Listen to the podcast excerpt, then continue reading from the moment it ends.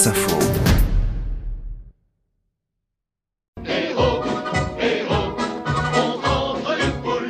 Oui, mais en deux roues, car je suis le vélo qui se ferait un chemin dans les parkings des entreprises et plutôt d'ailleurs dans les grandes métropoles. Sur le podium des villes les plus cyclo-friendly, Bordeaux, Grenoble et Strasbourg, où la part du vélo dans les déplacements euh, domicile-travail atteint jusqu'à 16%. Le chiffre est tiré du dernier rapport de l'ADEME, l'agence de la transition écologique, et ce regain d'intérêt pour la petite reine profite à de nouveaux acteurs comme euh, Team Sport par exemple, l'entreprise fondée par Jérôme Blanc qui veut convertir le monde du travail au vélo de fonction. On peut trouver des vélos entrée de gamme, des vélos haut de gamme s'il y a un besoin, des vélos pliants si le salarié n'a pas de place chez lui pour euh, ranger son, son, vélo. Et à en croire l'un de ses concurrents, euh, François Chaube, fondateur de Greenon, le vélo de fonction offre même aux entreprises un avantage concurrentiel. Indiquer qu'il y a des vélos en libre service pour les collaborateurs, c'est vraiment un argument pour capter des collaborateurs de talent et puis euh, les fidéliser. Et voilà. Et l'entreprise à côté qui n'aura pas ce, ce système sera forcément défavorisée. Le propos de François Chaube recoupe une réalité mesurée, quantifiée par l'ADEME.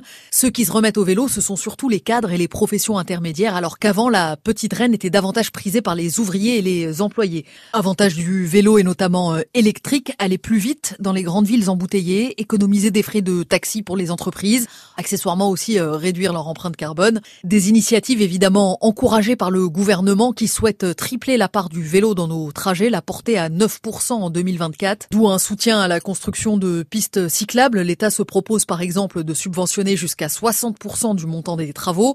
Il y a aussi euh, ces formations euh, gratuites dans le cadre du programme euh, Alvéole. Deux heures de cours offerts pour se remettre à niveau. C'est utile pour les quelques 20% de Français qui manient moyennement la pédale ou qui peut-être comme vous et moi ne se sentent pas en sécurité à bicyclette. Seule contrainte, les cours doivent être réservés dans des vélos écoles référencés et c'est là que ça coince.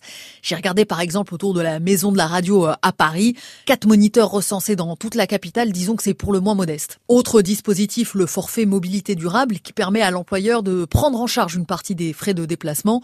La prise en charge va jusqu'à 400 euros par an et par salarié dans le privé et c'est deux fois moins dans le public, 200 euros annuels par agent dans la fonction publique d'État seulement. À ce jour, le forfait n'est pas euh, pleinement déployé dans la fonction publique territoriale ou hospitalière. Rappelez-moi, il disait quoi déjà l'adage sur le fils du cordonnier?